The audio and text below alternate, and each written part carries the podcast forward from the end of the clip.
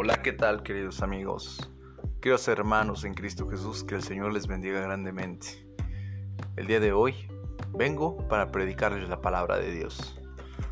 Juan capítulo 3 versículo 16 dice lo más hermoso que podemos encontrar en toda la Biblia, porque de tal manera amó Dios al mundo. El versículo simplemente nos explica, amó Dios al mundo y decimos, bueno, Dios nos ama en el presente, pero el tiempo está en pasado desde antes de que fundara el mundo, Dios nos ha amado. Qué hermoso es eso. Tú que me escuchas, no es casualidad, pero tú eres la causa, eres el efecto, el principio de que Dios está mandándote este mensaje a tu corazón. Que el Señor te bendiga grandemente. Hasta la próxima.